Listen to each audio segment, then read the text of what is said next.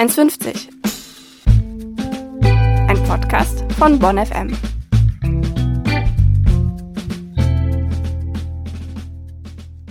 Hi und herzlich willkommen beim neuen Bonn FM Podcast Format 1,50, wo wir zwar mit gebührendem Abstand, aber mit umso größerer journalistischer Sorgfaltspflicht auf Bonn schauen und natürlich unserer studentischen Perspektive treu bleiben. Wir, das ist in diesem Falle meine wunderbare Kollegin Marlene Peine und ich Ismail Berason. Und unsere erste Folge handelt vom Thema Gastronomie in Bonn, Gastronomie während des Lockdown Lights, wie es ihr so geht, wie es uns so geht, damit, dass es ihr eventuell auch nicht so gut geht, um ein bisschen zu spoilern. Und das ist natürlich eine Herzensangelegenheit, weil wir beide gerne ausgehen und das gerade ein bisschen schlechter möglich ist als vorher. Auf jeden Fall, besonders in Bonn, die ganzen Bars, die es gibt, die Cafés, die Restaurants. Ich genieße es einfach so sehr, gemeinsame Abende mit Freunden zu verbringen oder im Falle von Cafés eher Morgende. Und besonders, dass man eben diese Morgende im Café zum Beispiel nicht dafür benutzt, dass man einfach sich einen Kaffee holt, um mal eben wach zu werden für die nächste Vorlesung, sondern dafür, um sich mal wieder mit Freunden zu unterhalten, um mal wieder äh, schön zu quatschen in einer gemütlichen Atmosphäre, bei der man nicht unbedingt darauf achten muss, dass in der WG, wo man sich trifft, gerade alles sauber ist. Äh, das genieße ich schon sehr und vermisse es auch gerade sehr. Und einfach, dass wir diese Orte der Nähe und des Zusammenkommens jetzt nicht mehr haben, finde ich, macht das es auf jeden Fall wert, dass wir mal darüber sprechen, was sie eigentlich so besonders macht und wie es der Gastronomiebranche gerade geht und vor allen Dingen, wie auch darüber ähm, diskutiert wird im Moment. Ja, das stimmt total, weil nicht alle sind glücklich damit, wie gerade die Situation gehandhabt wird, was für Maßnahmen es gibt, die eben Cafés und Restaurants und Bars befolgen müssen. Und ich bin auch nicht gerade glücklich damit, dass ich in meinem 6 Quadratmeter Zimmer für 700 Euro kalt die ganze Zeit bleiben muss, anstatt in ein cozy Café zu gehen. Das war gerade ein bisschen überspitzt formuliert, aber Bonner Studierende werden es vielleicht fühlen. Das ist natürlich auf jeden Fall. wir nehmen das jetzt natürlich im November 2020 zur Mitte auf. Deswegen sollten wir vielleicht noch mal ein bisschen drüber sprechen, wie ist gerade die Situation. Also Gastros haben aktuell zu, es gibt nur To Go und ähm, das Ganze führt natürlich auch für viele Studierende dazu, dass sie nicht arbeiten können, dass sie finanzielle Einbußen haben, aber gewisse Betriebe stehen auch eigentlich, wenn sie jetzt nicht staatlich angegriffen wird, vor dem Aus. Ja, und genau von staatlicher Seite sind auf jeden Fall Betriebe jetzt darauf angewiesen, finanzielle Unterstützung zu bekommen. Und um mal ein paar Zahlen dazu zu nennen, Bundesfinanzminister und Bundeswirtschaftsminister haben nämlich den vom Lockdown direkt betroffenen Betrieben 10 Milliarden Euro zugesagt. Kleine Unternehmen sollen dabei 75 Prozent des durchschnittlichen Umsatzes aus dem November 2019 bekommen und größere 70 Prozent. Wenn Betriebe jetzt neu sind, das heißt letztes Jahr noch nicht offen hatten und deshalb kein Vergleich besteht, dann wird der Umsatz des Vormonats genommen als Anhaltspunkt. Aber dazu soll gesagt sein, dass niemand mit dem Geld, das veranschlagt worden ist, Gewinn machen soll, sondern es wirklich tatsächlich nur um die Kosten geht, die laufend anfallen, also Fixkosten wie Miete. Laut einer Umfrage des Deutschen Hotel- und Gaststättenverbandes sehen sich aktuell 71 Prozent der GastronomInnen in ihrer Existenz gefährdet. Und dazu haben sie auch irgendwo jeden Grund, denn jedem sechsten Betrieb droht bereits die Insolvenz wegen Zahlungsunfähigkeit. So viel Insolvenz droht normalerweise nur meinem Studium.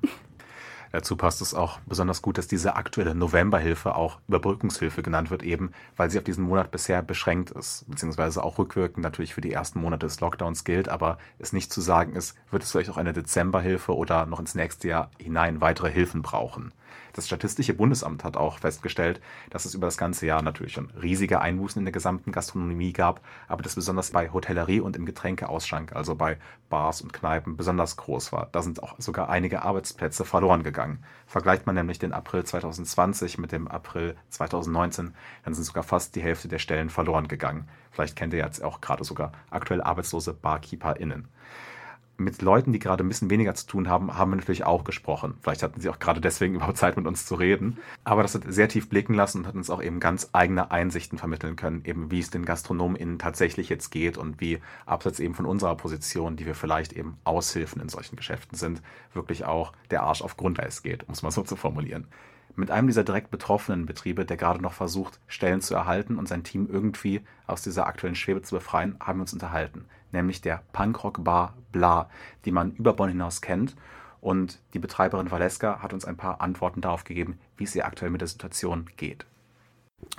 Wie es mir geht, ist äh, tatsächlich immer noch die schwierigste Frage, die's, äh, die man mir stellen kann. Wir leben jetzt mit der Corona-Situation seit März. Jetzt ist äh, November. Ich dachte, als März war, im Oktober, im November ist alles wieder ganz normal und in Ordnung. Das sind aber viele Irrglauben dieses Jahr gewesen. Ich dachte auch nach dem ersten Lockdown, sobald wir wieder aufmachen dürfen, ist alles wieder cool und in Ordnung. Das hat sich auch als falsch herausgestellt. Und mir geht's persönlich geht's mir gut, weil zu Hause alles schön ist. Ich bin gesund und so weiter. Aber dem Laden geht's nicht gut und meiner Arbeit geht's auch nicht gut.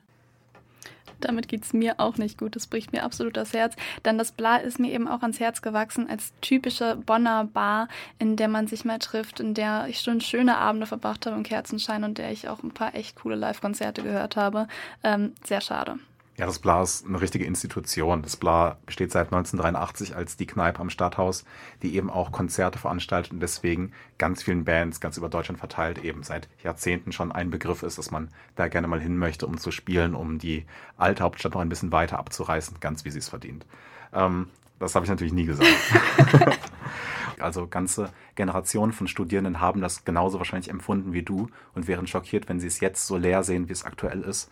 Von einer Weile habe ich auch eine Bonn Live-Session gesehen, wo dann eine Band im leeren Blas spielte, mit Abstand und allem. Und das war schön, aber auch herzzerreißend irgendwie, weil es so fremd sich anfühlt. Und natürlich ist Bla eben hart getroffen, denn es hat eine Belegschaft, die es zu sagen hat und es kann nicht so ganz einfach To-Go anbieten, wie eben zum Beispiel Restaurants, die damit 25 Prozent auch ihres herkömmlichen Umsatzes erwirtschaften dürfen, ohne dass es auf Kosten ihrer oder auf Kürzungen ihrer Soforthilfe hinausläuft. Das ist natürlich bei Cafés ein bisschen leichter zu machen, denn klar, du kannst einen Bags irgendwie aus dem Fenster reichen oder sowas, aber Kaffee lebt ja davon, dass es irgendwie ein bisschen auch was zu essen los wird oder so. Klar, auf jeden Fall ist To-Go für Cafés nochmal eine bessere Alternative, als es die für Bar ist, auch wenn ich jetzt nichts gegen so einen äh, Wegwein einzuwenden hätte, ehrlich gesagt. Tatsächlich geht es Cafés aber trotzdem auch ähnlich schlecht wie Bars. Ich habe mich da mal mit Paul Schmehing unterhalten, der das Café Cultura leitet, das vielleicht auch der ein oder andere kennt. Das gibt es nämlich schon seit einer ganzen Weile in Bonn und der hat mir erzählt, wie es bei Ihnen so mit dem To-Go funktioniert. Äh, das wird sicherlich, wenn es einen kalten Winter gibt, äh, schwierig werden. Äh, da wird auch, so wie unser Café aufgebaut ist, kein ähm, Lieferservice oder sowas möglich sein. Weil einen Kaffee nach Hause bringen macht jetzt, glaube ich, nicht so ganz viel Sinn. Den trinkt man vor Ort oder nimmt ihn mit für unterwegs. Und von daher geht es ganz ohne staatliche Hilfen äh, über einen Lockdown Light, wenn er länger dauern sollte, voraussichtlich nicht. Und das ist auf jeden Fall drastisch, wenn gerade das Café Kultura das so formuliert, denn gelegen am Bonner Talweg hat es eigentlich beste Lage. Da kommen immer Leute vorbei. Und wenn schon die sich darüber beklagen, dass halt über To-Go nicht so viel reinkommt, wie soll es gerade bei anderen Cafés sein, die eventuell nicht so prominent irgendwie gelegen sind? Aber klar, man muss irgendwo anfangen, natürlich Infektionsrisikos und Kontaktmöglichkeiten zu verringern, gerade eben im öffentlichen Raum. Wenn wir jetzt zum Beispiel daran denken, wie man normalerweise im Blava irgendwie sieben Leute getroffen hat und bei einem Stage Dive eine achte gefangen, dann ist es nicht unbedingt die Aussicht, die man haben möchte, wenn man daran denkt, dass jeder von denen eventuell ansteckend sein könnte. Besonders sollte man auch diese Ansteckungsgefahr, die von Restaurants und Cafés ausgeht, nicht unterschätzen, denn ich habe hier auch mal ein paar Studien gesammelt zu. Eine Oha. aus Jetzt geht's los. Eine aus den USA und eine aus der UK, die im Kern aussagen, dass Restaurants und Cafés doch eine sehr große Verantwortung für die Virusausbreitung tragen. Da gibt's einerseits die Studie der Stanford University in den USA, die ähm, simuliert hat, wie sich Infektionskurven verhalten im Zusammenhang mit der Öffnung von bestimmten Betrieben. Und dabei wurde festgestellt, dass wenn Restaurants jetzt in ihrem ganzen Ausmaß geöffnet würden, es die größten Auswirkungen hätte auf die Infektionskurven, gleich gefolgt von Fitnessstudios und danach sogar schon Cafés. Auch die britische Studie hat einen deutlichen Zusammenhang zwischen Restaurants und ansteigenden Infektionszahlen hergestellt. Schaut man sich diese Datenlage an, dann scheinen die drastischen aktuellen Maßnahmen, finde ich, auch tatsächlich gerechtfertigt. Obwohl natürlich wir es so gerechtfertigt finden können, wie wir wollen, aber den GastronomInnen geht es dann wahrscheinlich nochmal anders. Valeska ist aber auf jeden Fall sehr entgegenkommend, was das Ganze angeht, auch wenn sie eben so hart betroffen ist, wie sie es eben schon ausgedrückt hat. Ich bin überhaupt kein Corona-Leugner oder Gegner. Also ich bin sehr dafür, dass wir diese Maßnahmen ergreifen, obwohl ich ja natürlich gerade so sehr darunter leide. Ich glaube halt, dass es anders nicht geht, dass wir die Kontakte vermeiden müssen, reduzieren müssen. Ich kann mir gerade auch nicht vorstellen, auf ein Konzert zu gehen, wo 150 Leute in einem kleinen Raum sind und ich teile mir mit einem Fremden das Bier. Das vermisse ich total, aber es funktioniert gerade nicht. Ich fühle diese Situation mit den Konzerten und dem Bier auf jeden Fall und ich kann nur sagen, ich vermisse es auch. Eine ähnliche Frage habe ich auch Vinzenz von Bibra gestellt, der das Lighthouse Café betreibt. Und ähm, im genaueren sah das so aus, dass ich gefragt habe, wie würdest du dich verhalten, wenn es keine gesetzlichen Gegebenheiten gäbe, also keine gesetzlichen Regelungen dafür, was Cafés für Maßnahmen ergreifen müssen? Und wie würdest du dich dann selber verhalten, wenn du deine eigenen Maßnahmen einsetzen könntest? Dann würde ich nochmal weiter aufmachen, dass Leute sich hier weiter reinsetzen. Weil die Fragen kommen auch. Also manche Kunden haben sogar noch nicht mitbekommen, die laufen hier einfach rein und wollen sich hinsetzen und dann muss man denen erklären, wir dürfen leider nicht. Ganz praktisch gedacht. Die Meinungen, wie man sieht, gehen auf jeden Fall auseinander.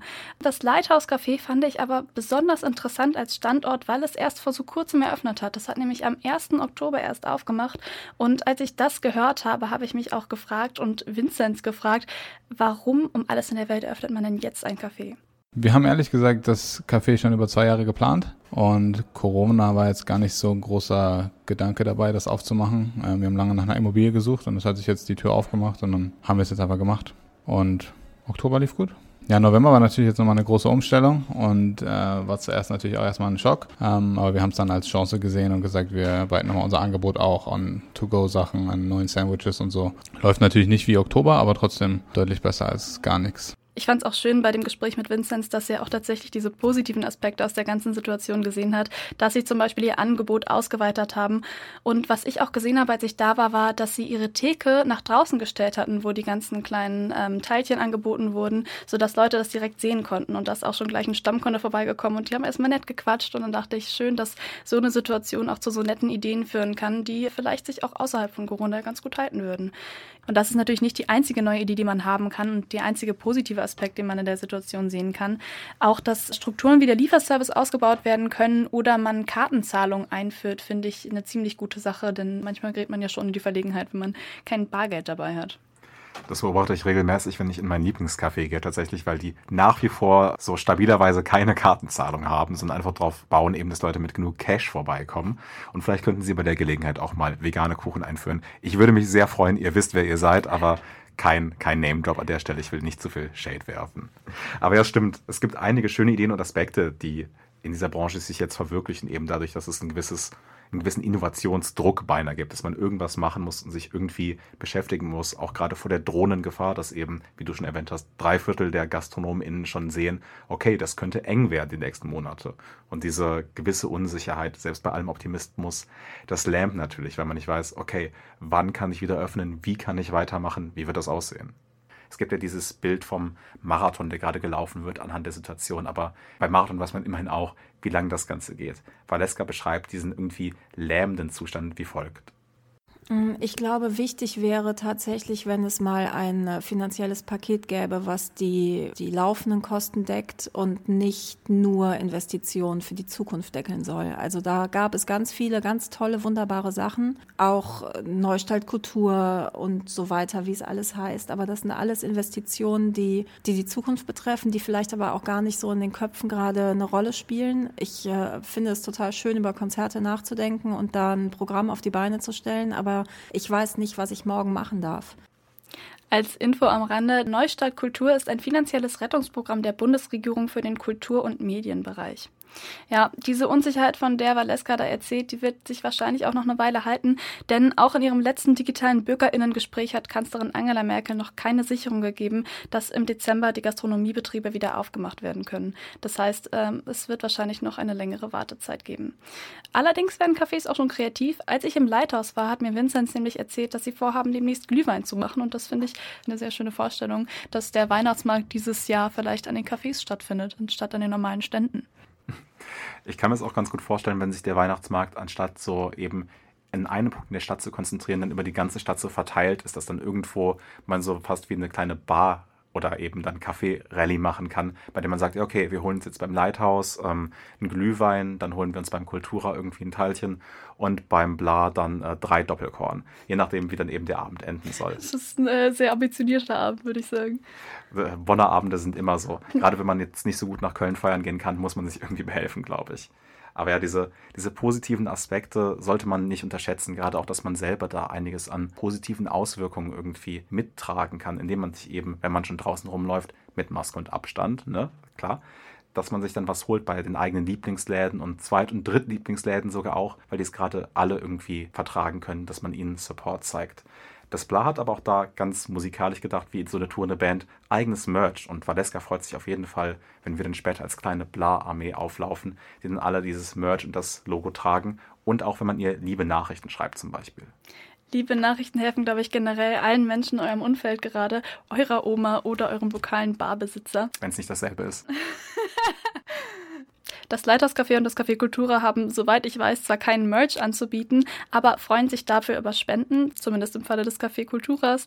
Das Lighthouse Café freut sich über Support mit Insta-Bildern von eurem Essen oder generell, wenn ihr sie mal besucht habt, dass ihr vielleicht was Liebes darüber schreibt, sie in der Story erwähnt und einfach ein bisschen privat promotet. Wenn man diese Private Promotion dann gut macht, dann freut das natürlich auch diejenigen, dem das Ganze zugutekommt. Valeska hat das wie folgt gewordet. Geld habe ich geschickt bekommen. Ich habe äh, ähm, liebe Worte geschickt bekommen. Das hilft mir total zu wissen, wofür wir das alles machen, wofür ich das alles mache und äh, dass ich äh, den Laden einfach erhalten muss. Ich weiß noch, dass ich im März einmal gesagt habe, ich schaffe das zwei, drei Monate.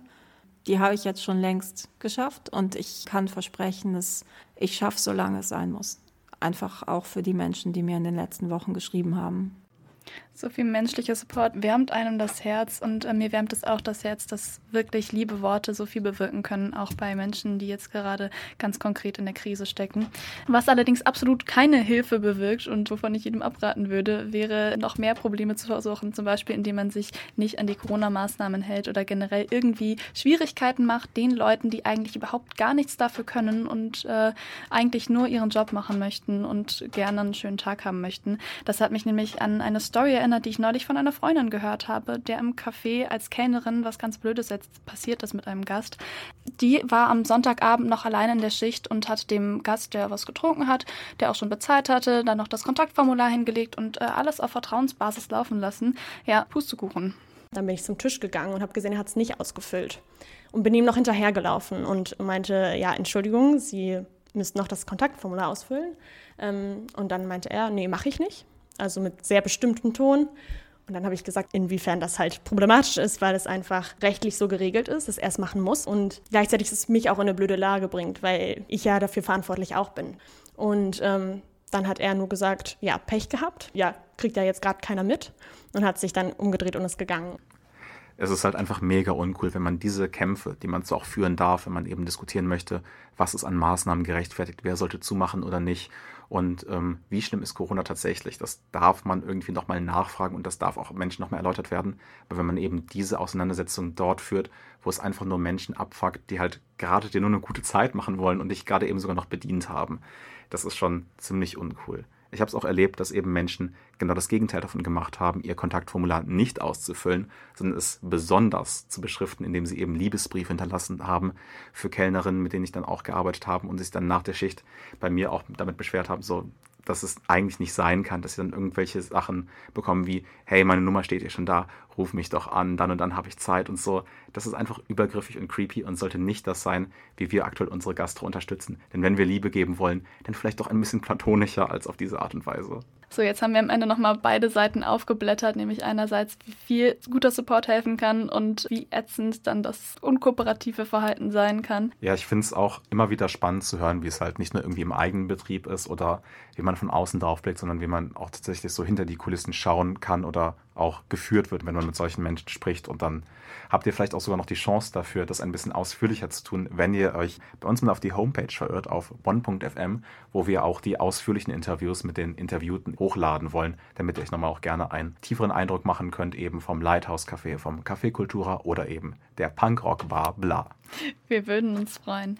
Das war es auch schon wieder mit der ersten Folge von 1,50, dem Podcast von Bonn FM. In der nächsten Folge geht es dann um Mental Health. Und das letzte Wort geben wir an Valeska von Bla, weil sie es so schön gefasst hat und so lebensnah, wie wir es nicht könnten, weil wir ja bloß studieren.